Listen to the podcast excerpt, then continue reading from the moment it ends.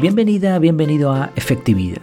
Aquí hablamos de efectividad, pero sin olvidar las cosas importantes de la vida. Porque ¿para qué serviría ser súper efectivos si no nos mejora la vida? En este episodio te haré un resumen de los últimos días, te compartiré cómo va el proyecto por dentro y te contaré lo que he ido aprendiendo que creo que pueda serte útil. Estamos en la semana 11, nada más y nada menos. En cuanto a novedades de la academia, la semana pasada no sucedieron demasiadas cosas. Sí que he tenido mucho trabajo de fondo, he hecho algunos contactos nuevos con personas muy interesantes, pero no hay demasiado reseñable. Así que igual este episodio es un poquito más breve de lo habitual, de, los resúmenes semanales. En cuanto a la web, eh, nada, que, nada importante. Hay muchos detalles técnicos, pero nada que te afecte directamente. En cuanto al podcast, cambié la carátula eh, tanto del podcast en abierto como el podcast privado. Y mm, bueno, pedí ayuda a, la familia y la verdad que disfrutamos el proceso porque ya tengo cierta habilidad en Canva y me gusta mucho lo que ofrece esta aplicación. Es una aplicación online para, pues para todo tipo de cosas realmente ya, para dibujos, para informes. Te recomiendo usarla y además usarla bastante, porque cuanto más la uses, más habilidad vas a, vas a adquirir y con, menos tiempo y con menos esfuerzo vas a conseguir hacer cosas muy chulas. Tarjetas para eh, felicitar, correos, informes, incluso vídeos. Es un mundo enorme. Sí es verdad que están acotando bastante lo que es gratis y lo que es el plan de pago, pero entiendo que tiene que ser así como todos los negocios y bueno, para muchas personas con el plan gratuito vale, pero si quieres más probablemente te merezca la pena pagar esa cuota, sobre todo si, te dedicas a crear contenidos o, incluso profesores o personas que, generan muchos muchas infografías, por ejemplo, ¿no? este tipo de cosas, o manejan redes sociales, pues la verdad que está bastante bien, es una herramienta ahora mismo imprescindible. En cuanto al podcast, también estoy simplificando el tema del feed, simplificando de cara al público, yo me lo estoy complicando un poco, pero bueno, eh, no pasa nada, creo que, es lo, correcto. La idea es ofrecer un podcast en abierto que esté bien, que sea práctico, que, que enganche a la gente con episodios en abierto y otro con la academia con extras como episodios completos, sin publicidad, las notas del episodio, el feed completo. Ya en Evox he limitado el feed del podcast en abierto a 20 episodios solamente. O sea que en teoría creo que la gente que acude a efectividad, el podcast, solo verá los últimos 20 episodios, mientras que si estás en la academia, pues ves el podcast completo. Avisaré cuando lo tenga todo montado porque sigo haciendo alguna prueba que no me ha funcionado bien. Quiero que sea algo eh, que funcione perfectamente y que te puedas suscribir desde cualquier podcatcher, menos alguno que pone restricciones, alguna excepción, que lo puedas escuchar como un podcast más, pero tú vas a estar escuchando un feed privado que solo vas a tener tú. Eh, me estaba pasando también que alguna persona dentro de la academia estaba escuchando el podcast en abierto. Por un lado, pues decía, oye, ¿por qué me hablas de tanta publicidad, de tanta historia? Es reciente ¿eh? los cambios que he hecho. Pero claro, estaba escuchando eso que no está preparado para los miembros de la academia y además se estaba perdiendo los episodios que solo estaban en privado. Por eso quiero dividir completamente los dos feeds. Ya lo tengo hecho, pero como digo, me faltan un par de pruebillas y, avisaré seguramente la próxima semana. Estoy disfrutando mucho de las entrevistas, es como un episodio diferente que, que, estoy intentando también que sea uno a la semana. También he tenido contactos privados que pueden o no acabar en entrevistas públicas muy interesantes. Voy a ir entrevistando también a algunos miembros de la academia porque tengo el enorme privilegio de que como parte, como integrantes de la academia, hay personas que saben un montón en sus temáticas. Tenemos a, bueno, no, voy a dar nombres aquí porque tampoco quiero diferenciar entre unos y otros, pero mm, los hemos ido conociendo y algunos tienen, como digo, cualidades y capacidades extraordinarias. Entonces creo que pueden aportar bastante. Hay algunos que saben mucho de aplicaciones, otros que están enfocados en el tema de la didáctica, otros que pueden aportarnos en economía. Bueno, tampoco todas las personas eh, quieren eh, exponerse como lo hago yo aquí en un podcast, entonces, bueno, no todos van, van a salir, pero si es una persona que se más o menos transmite bien y que tiene algo que aportar, pues voy a intentar también que, puedan colaborar en este sentido, que puedan potenciar sus contenidos, porque tenemos también dentro de la academia otros creadores de contenido y que a la misma vez nos beneficiemos. Y yo mismo, la, sensación que tengo es que en la misma entrevista voy haciendo preguntas para mí también, o sea que, que voy aprendiendo bastante. Evidentemente el formato de entrevista lleva un poquito más de tiempo, pero creo que es interesante, está gustando y, por lo tanto voy a continuar. Hice una consulta para el episodio de las fechas límite. Fue un episodio que, que gustó bastante. Recibí algunas respuestas interesantes después de haberlo grabado. Pregunté tanto en el grupo de la academia como en otros sitios donde yo me muevo. Y claro, bueno, pues son fechas complicadas, la gente está ligada y recibí respuestas que estaban bien, pero ya había grabado el episodio. Igual no di suficiente tiempo. Bueno, en general, y esto es una aportación extra a ese episodio, la mayoría de personas coinciden en que hay tres tipos de fechas límite. Podríamos dividir las tres perfectamente. Las impuestas externamente, como el jefe que te pide que entregues eh, un informe antes del viernes, pues una fecha impuesta por otra persona externamente. Las naturales, que son pues pagar el impuesto X antes de cierto día, pues es una fecha eh, una, fecha límite natural, y las autoimpuestas, que es cuando uno dice, antes del día tal, tengo que hacer esto, esto, y esto. Vale, las impuestas externamente van sí o sí al calendario, porque son, eh, no, es que sean citas como viene en el, el método GTD, sino es que tienes que ponerlas en el calendario porque esa es la fecha límite que te han puesto. De alguna manera tiene que ir ahí. Las eh, impuestas de forma natural también deberían ir al calendario. Esa es mi opinión, por lo menos, siguiendo el método CAR. ¿Qué pasa con las autoimpuestas? Pues estas son las más complejas y aquí había opiniones para todos los gustos. Había quien decía que las evitaba al completo, esto viene de la filosofía GTD, en donde se diferencian citas y tareas. Había quien le beneficiaba porque le ponía las pilas, ese es un efecto muy potente de las fechas autoimpuestas, fechas límite autoimpuestas. Y también había personas que coincidían en que les estresaba mucho. Según el método CAR, todas las tareas van al calendario, así que no hay ninguna decisión que tomar. Pero independientemente de cómo las gestiones tú, la conclusión es que las fechas límites son bastante útiles y potentes, pero hay que usarlas con prudencia. Me pasaron un truco, ya digo, posteriormente a la grabación del episodio, para planificar tareas eh, o fechas límite con varias tareas, ¿no? Eh, puede ser interesante, así que te lo digo muy rápido. Sería poner una fecha de activación una fecha de seguimiento y una fecha de conclusión. De esta manera sabemos cuándo tenemos que empezar con un proyecto, en qué momento habría que verificar si eso se está haciendo y finalmente una fecha límite que puede ser autoimpuesta, impuesta externamente, natural, etc. Obviamente este mecanismo, este truco para planificar sirve para tareas que se prolongan varios días al menos. Para una tarea eh, más pequeña pues no, no tendría mucho sentido. En cuanto a vídeo, eh, hasta ahora estaba colgando las entrevistas y las charlas en YouTube. Realmente no me importa mucho porque colgarlo aquí o colgarlo allá, porque realmente la potencia de hacer la entrevista en vídeo es que yo puedo ver al entrevistado y esa naturalidad eh, aumenta muchísimo ¿no?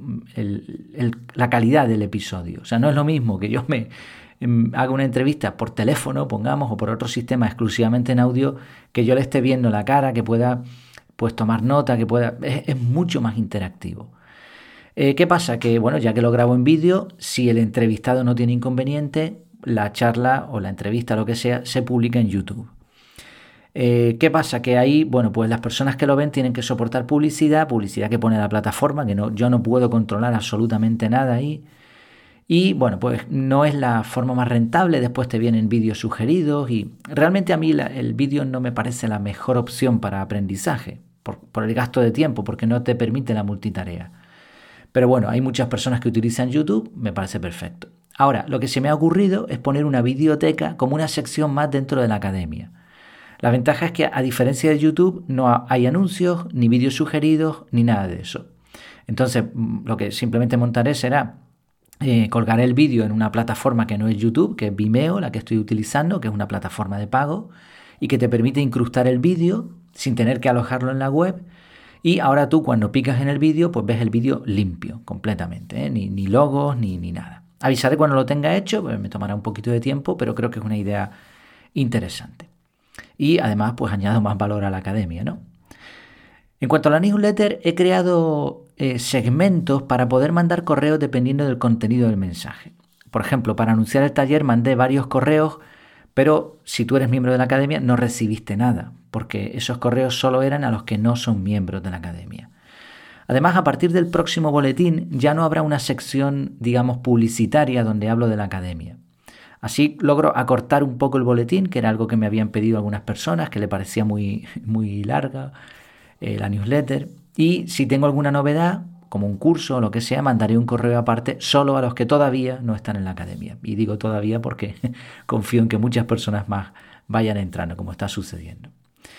También he quitado la opción de suscribirse a los miembros de la academia en la sección del boletín. Mm, era algo que no sé por qué me había despistado, entonces a partir de ahora, pues obviamente los miembros de la academia ya están suscritos, no necesitan ver eso, solo van a ver el listado de los boletines que ya se han mandado. Entonces si te suscribes, si te has suscrito cuando ya se han enviado ocho boletines, pues sabes que los tienes ahí disponibles para echarles un vistazo. En cada boletín he intentado contar una historia y creo que es algo que ha gustado mucho. Yo las disfruto mucho cuando las escribo, así que bueno, puede ser un contenido para disfrutar en un ratito libre y, de relax. He recibido también algunos comentarios de, personas de la academia que me han dicho que el boletín le da miedo abrirlo porque tiene muchas cosas interesantes y de valor que tienen que capturar y ver después. Bueno, tampoco te preocupes mucho. Simplemente es un boletín donde resumo algunas cosas, adelanto este podcast, este episodio privado, este episodio de resumen semanal. Y bueno, no es, un, no es un sitio como para tú aprender, sino simplemente para tomar algunas perlitas y si te interesa algo mucho, entonces captúralo, pero si no, no te preocupes. Mi idea más bien con el boletín es que sea un episodio extra del podcast, pero en escrito, en, en texto y con la intención de que te haga reflexionar. Y también, bueno, he recibido muchos comentarios positivos, así que me alegro mucho. Cualquier cosa me respondes al mismo correo si quieres y podemos charlar del tema eh, que estaré encantado, por supuesto. En cuanto a redes sociales, yo no sé si estás al día con, más o menos lo que se habla en las noticias eh, tecnológicas, en otros blogs. Eh, se está hablando mucho, mucho, mucho de las redes sociales, sobre todo de Twitter, de Meta, Meta, bueno, Facebook anteriormente, ahora se llama Meta, pero es lo mismo. Está en caída libre, han fracasado completamente con el tema del metaverso. Twitter tiene a Elon Musk haciendo pruebas y bueno, eh, se ha puesto muy de moda algo que se llama el Fediverso, que es una especie, bueno, lo que le llamaban Internet 2.0, eh, redes sociales descentralizadas. Esto realmente es lo que está buscando muchas personas, ¿no? Reclaman libertad al manejar sus datos y es un mundo interesante. Para mí el problema que tiene ahora mismo es que hay una digregación enorme, o sea, hay tan, tantos contenidos por ahí, tantas redes sociales diferentes las redes sociales, perdón, redes sociales tradicionales no están funcionando bien. Entonces encontrar contenido de calidad en esos sitios es difícil. Y para los creadores de contenido, trabajar en tantos sitios a la vez y publicar contenido ahí es una auténtica lata. Entonces no es rentable ni publicar en muchos sitios ni tampoco centrarte en uno, ni para aprender ni para enseñar. Porque los consumidores le van a dedicar menos atención a cada una de estas. Entonces esto, esto que estoy observando a mí me da la impresión de que es el principio del fin de las redes sociales tal y como las conocemos. No sé a qué irá, eh, qué irá a parar esta digregación, pero por, mi parte estoy siendo muy prudente.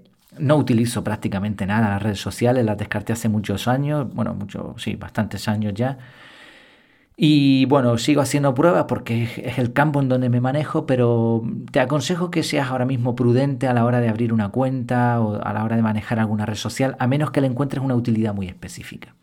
Es mucho mejor suscribirte a contenidos eh, eh, más específicos y evitar estos generalismos. Clases en directo, tuvimos el taller del método CAR que duró aproximadamente dos horas. Eh, la verdad que lo disfruté mucho, hubo algunas personas conectadas también que participaron mucho, lo, agradezco. Si no lo has visto ya, sabes que como, miembro de la academia tienes acceso a, este, esta clase en directo, grabada, así que te recomiendo que, la veas.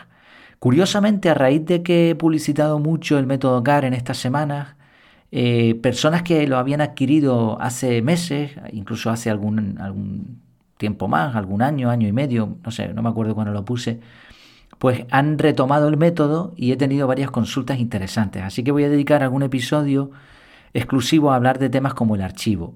Si hay algo mm, dentro del método CAR que no entiendes, eh, bueno, primero dentro del propio curso online tienes una sección de dudas, también tienes el botón de contacto con el profesor, pero siéntete libre, por favor, porque a lo mejor hay algo que, que muchas personas no están entendiendo y puedo hacer un episodio exclusivo sobre ese tema. Dejaré el taller disponible, como digo, y también esto me servirá para ofrecer este, este taller a, a empresas. Así que bien, creo que ha sido un acierto haberlo hecho. En cuanto al reto del mes, sabes que estamos con el reto de no quejas. Por lo que he ido viendo en el grupo, parece que estamos todos un poco igual. Salvo alguna excepción, es difícil no quejarse. Yo tengo buenas sensaciones y creo que he conseguido progresar bastante. Sobre todo ser consciente y, bueno, te surge la, la queja en la mente y la controlas. Y el otro día iba en el coche con la familia y hablábamos de esto y dije, bueno, yo creo que me está yendo bien. Y, toda mi familia al unísono dijo, ¿qué va? Así que, bueno, parece que mi sensación no es, no sé, yo, creo que sí, pero, pero quizás desde fuera se ve de, otra manera, o ellos también son, son más conscientes de las quejas.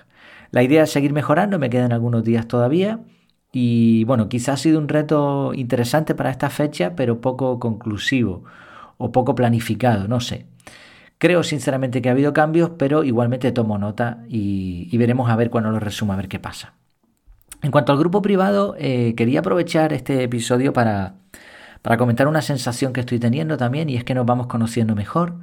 La combinación de clases, más podcast, más el reto, más los libros, más el, grupo, eh, está resultando en que tengamos un poquito más de confianza. Además, como no todos los que están en la academia están en el grupo, porque hay personas que no les interesa, pues me parece perfecto. Eso está permitiendo que el crecimiento sea progresivo y está bien, porque nadie llega a un sitio donde está acotado, donde todo el mundo sabe ya de lo que se habla, menos el que llega nuevo, ¿no? sino que es muy fácil incorporarse. Eh, aprovecho para agradecer la interacción y si entras o has entrado recientemente, mm, preséntate que nos va a venir muy bien y, así vas también a, a conseguir potenciar esta sección de la academia que creo que, es bastante buena, ¿no? creo que es interesante. Pero depende de que, de que hablemos ¿no? y de que compartamos. Pero vamos, estoy muy contento y, espero que, estés a gusto también si estás dentro del grupo. En cuanto a cursos, estoy ya a punto de acabar el curso sobre disciplina. De hecho, el curso está terminado. Tengo el contenido ya mm, eh, escrito, el cuestionario hecho, solo me quedan los vídeos. Ya te comentaré el por qué después. Aunque estoy en tiempo, ¿eh? estoy en tiempo para acabarlo en el mes que era la propuesta que yo tenía. He hecho una cosa interesante en este curso, que es poner un ejercicio para la primera lección y he logrado encadenar las siguientes lecciones continuando con el ejercicio inicial. La propuesta es que, tengas como, bueno, inicialmente son cuatro, cuatro cosas que quieras mejorar mediante la autodisciplina, se quedan después en dos y las vas trabajando durante el curso. Creo que es interesante porque te va a permitir no solamente entender lo que es, aprender lo que es la autodisciplina, por lo menos lo que yo entiendo y lo que quiero compartir, sino lograr aplicarla ya directamente durante el curso en un campo concreto. Al final del curso deberías haber logrado lo que te propusiste en el ejercicio inicial. Eh, bueno, la próxima semana avisaré cuando ya esté publicado todo y espero que te guste mucho. En cuanto a libros, estoy terminando ya el libro de Robin Sharma. Eh, la segunda parte me está resultando más espesa. Algunos capítulos han estado muy por debajo del nivel inicial. Mm, incluso alguno tenía puntos en los que no concordé. No concordé, bueno, inicialmente sí concordé, pero en una conversación que tuve con, mi esposa vi que mm, efectivamente no, no era un capítulo, o sea, como lo había presentado el autor, había bastantes puntos débiles que no había tenido en cuenta. Eh, el capítulo es el capítulo 50 que se titula El buen trabajador que nunca mejoró. Cuenta un día que fue al gimnasio y observó cómo la monitora daba la enhorabuena a un señor llamado Joel que llevaba mil clases seguidas.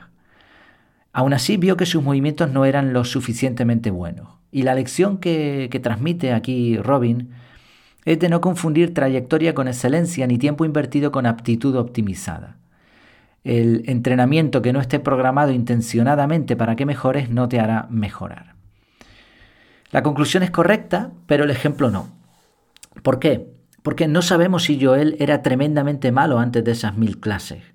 No sabemos si Joel tenía alguna dificultad que le impedía ser mejor, una dificultad motriz, por ejemplo, locomotora, eh, o una dificultad de otro tipo. No sabemos si a Joel le daba exactamente igual mejorar, iba ahí para pasárselo bien. No sabemos si ese día era una excepción y estaba nervioso porque le habían citado. Eh, es decir, no tenemos muchos factores claros Y el no tenerlo en cuenta y juzgar es bastante típico de, estos gurús que llegan, y es normal, ¿eh? yo lo entiendo perfectamente, llega un momento que cuando han, han pasado por todo eso y han encontrado como un púlpito desde donde pueden hablar porque les va muy bien en la vida, porque han logrado un montón de metas que casi nadie ha conseguido, pues ellos creen que si todo el mundo hiciera lo mismo, llegarían a su misma posición. Pero evidentemente esto no ocurre así, porque hay un montón de factores, como digo, envueltos que no se suelen tener en cuenta. Eh, esto venía también en el libro Maestría de Robert Greene, y un factor es la, misma suerte. Tú puedes hacer exactamente lo mismo que Robin Sharma y no, no te va a ir exactamente igual, porque la vida, las circunstancias, la crianza, la genética, la suerte, hay un montón de cosas que intervienen.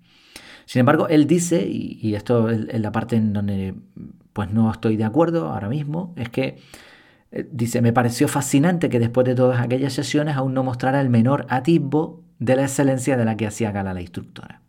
Entonces aquí la cuestión es más bien aprender de la entrenadora, elogiar a la persona que se esfuerza, eh, más que criticar como un gurú. Por supuesto, la práctica deliberada es la mejor opción, pero mm, sin juzgar a los demás, ¿no? No sabemos lo que hay detrás, la aplicamos nosotros y ya está. Tiene algunas veces un regustillo a estos gurús, mm, habla con, un estilo rimbombante muchas veces, ¿no? Como con palabras potenciadoras, pero aún así el libro me está gustando mucho y tiene partes técnicas que están súper, súper útiles, súper prácticas. Así que los reseñaré y ya te contaré un poco eh, de qué va el libro y qué te recomiendo. Será difícil porque no tiene un hilo argumental, cada capítulo te habla de una cosa, pero intentaré, intentaré hilarlo, a ver, qué, a ver qué puedo conseguir. En internet me encantó, me encantó, pero me fascinó una historia, además que no es muy larga, de Courtney Carver, en su blog Be More With Less. Eh, se trata de algo, bueno, se trata de una lección de paciencia que aprendió en solo 20 minutos, mientras esperaba para ser atendida en correos. Ya digo, la lección me pareció muy inspiradora me recordó a una, a una anécdota que se cuenta en el libro de Stephen Covey de los, siete hábitos de la gente altamente efectiva. Creo recordar que él iba en un tren y observó a un niño inquieto y llegó a una conclusión y después tuvo que, que rectificar. Bueno, te recomiendo este artículo, te lo dejaré como de costumbre en las notas del episodio. También leí un artículo sobre por qué una mega industria cuasi monopolio como Facebook, ahora llamada Meta, está colapsando, está en caída libre, ¿eh? es un auténtico desastre y tiene pinta de que puede incluso desaparecer. La razón es sencilla. En lugar de atender a los usuarios, la empresa decide que es mejor controlarlos. Bueno, esto es una lección para mí como, como el dueño ahora mismo, ¿no? como el que, el que lleva la academia tengo siempre que pensar en atender a los usuarios. Por eso agradezco mucho el feedback sincero, honesto y sin tapujos. Es cierto que este tipo de, de retroalimentación, por decirlo así, a veces es dura, pero me encanta porque después produce unos resultados que me permiten subir de calidad. No puedo hacer lo que dice todo el mundo, evidentemente, yo tengo que controlar mi negocio y sé tengo que mirar qué cosas funcionan, qué cosas no funcionan, tengo que medir. A veces se me ocurren ideas que a la gente en un primer momento no le pueden gustar, pero yo creo que es lo mejor. O sea, tengo que ser serio y profesional, pero al mismo tiempo mi objetivo es atender a las personas que están dentro de la academia y que estén felices. Por eso cuando alguien tiene pues, una petición o observa algo, agradezco mm, de corazón que me lo diga para poder tomar nota.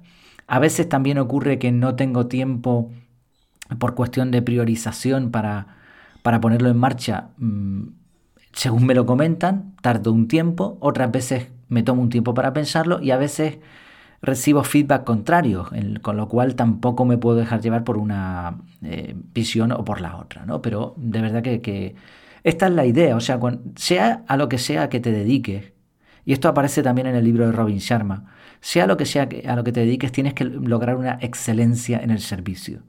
Todos estamos al servicio de alguien. Y si no lo entendemos, pues vamos a ser mediocres, vamos a ser como el camarero que se enfada porque le han llegado muchos comensales. Pues es tu trabajo. Ah, disfruta, sonríe. Esta semana estábamos con un grupo de, con una familia de, amigos que vinieron de Inglaterra. Fuimos a un restaurante una mañana a tomar chocolate con churros y el camarero nos encantó. Esto no es el chocolate, no son los churros, no son no es la mesa, no es, no, es una combinación de factores, pero el trato del camarero es esencial. Entonces, en mi caso, tengo que seguir sirviendo y, te recomiendo hacer lo mismo, ¿no? Ese servicio de calidad es lo que marca la diferencia.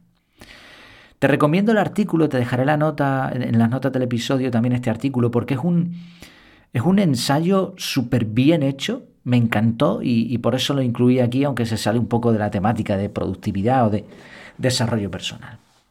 Después hay un artículo que es más bien un ensayo, un mini ensayo, titulado La desigualdad de tiempo es el verdadero problema del mundo, no la desigualdad de ingresos. Y demuestra una aparente paradoja. La población mundial crece, los recursos disponibles disminuyen, pero la riqueza aumenta. ¿Cómo es esto posible? Y hago un pequeño paréntesis aquí. Le pese a quien le pese y tengamos las teorías que tengamos, la riqueza aumenta, incluso en los países eh, de escasos recursos. La situación en promedio en el mundo es de mucha más riqueza que hace 100 años.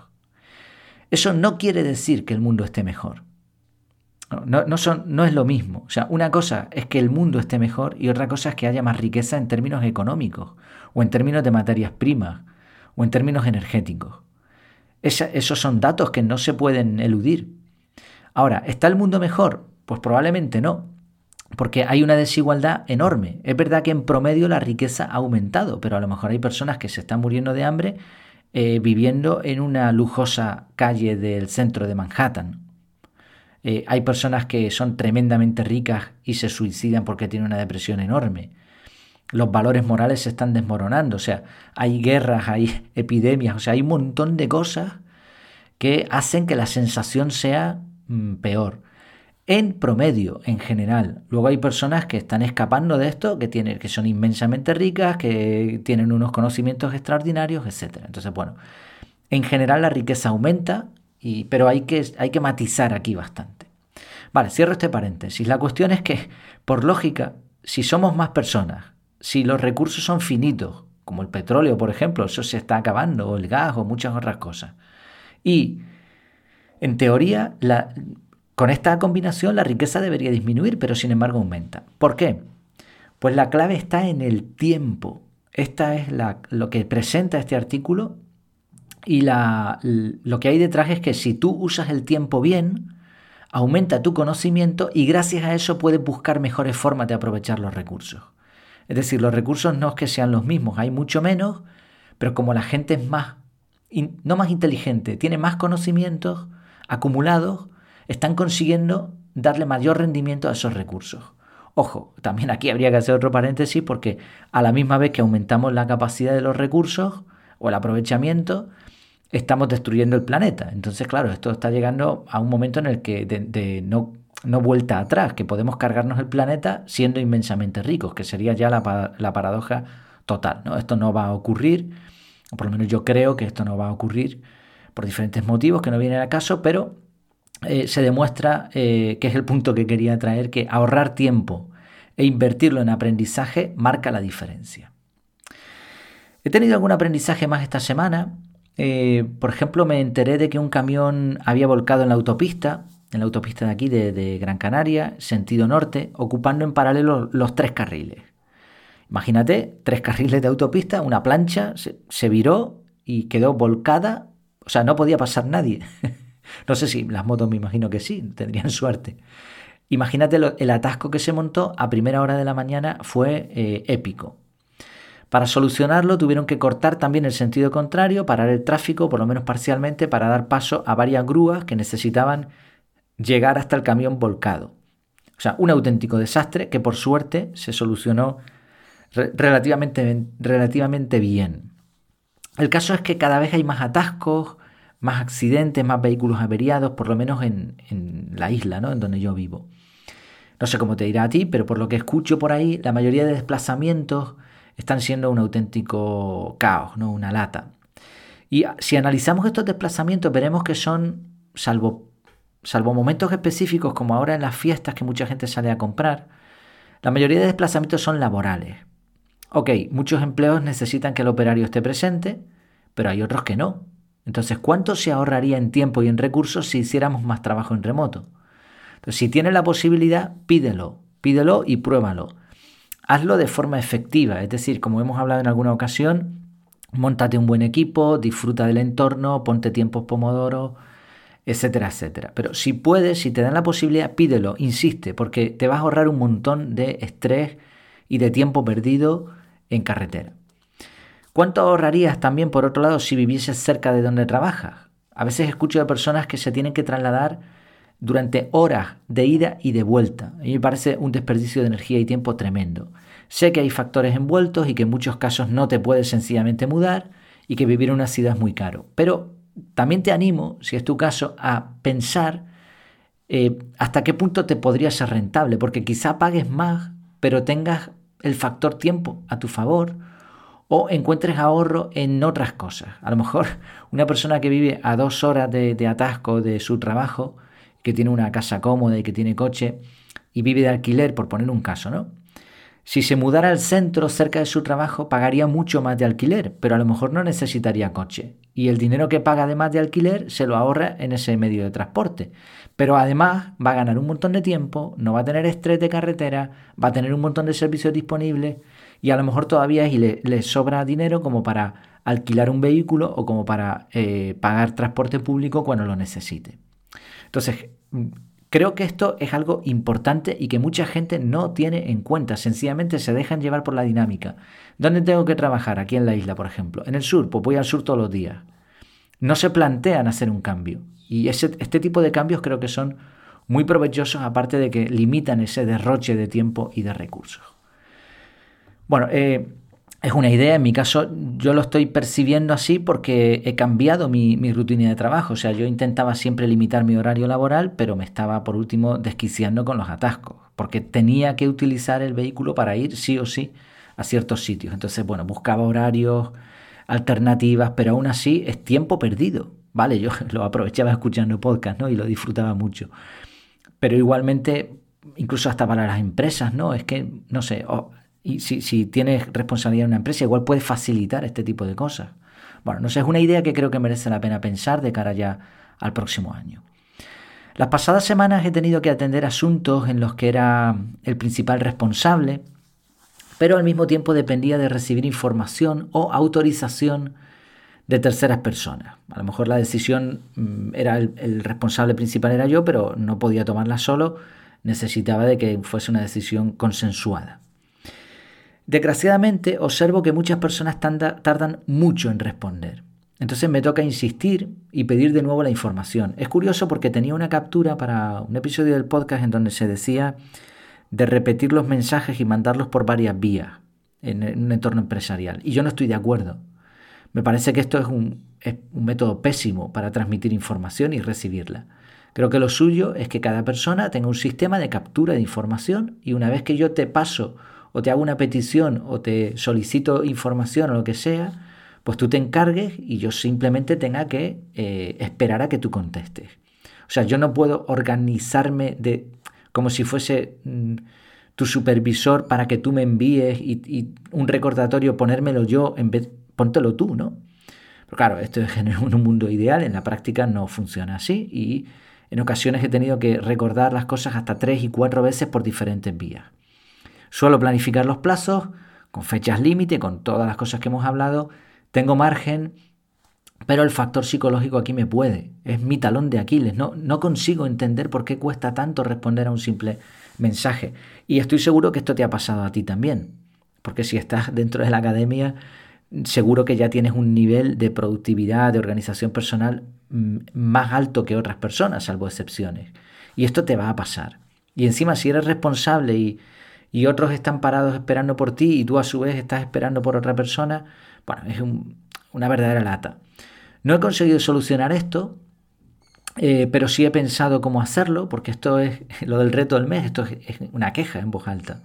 Pero es una queja que considero más que queja, es un problema evidente que tengo que buscarle solución para, no solo para que no me afecte, sino también para, para lograr más efectividad. Y te comento la solución que he encontrado. Bueno, eh, una solución entre comillas. La solución que he encontrado después de pensar mucho en esto es dejar de comprometerme con asuntos en los que haya que contar con más personas.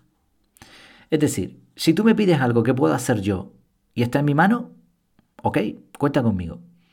Pero si me vas a pedir que, haga, que me haga cargo de un equipo de trabajo y dependo de otros para avanzar, o los elijo yo o me tengo que pensar mucho si lo voy a aceptar o no.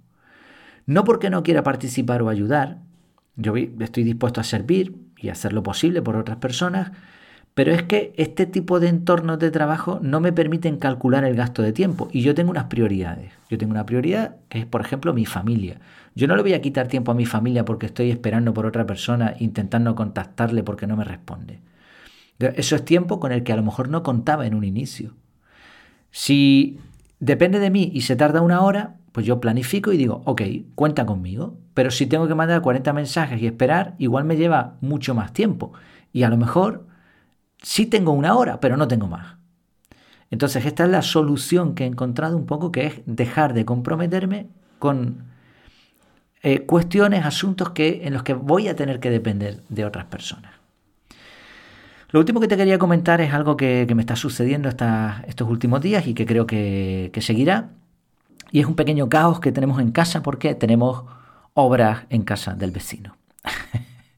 Igual, si has pasado por esto, pues es así, hay que sobrellevarlo. El ruido es horrible porque además esta casa donde vivimos ahora mismo no es una casa que esté muy insonorizada, que digamos, y obviamente cuando están martilleando y dando golpes en la otra casa no puedo grabar, es imposible, tampoco se puede descansar porque los trabajadores empiezan a una hora y es normal, ¿no?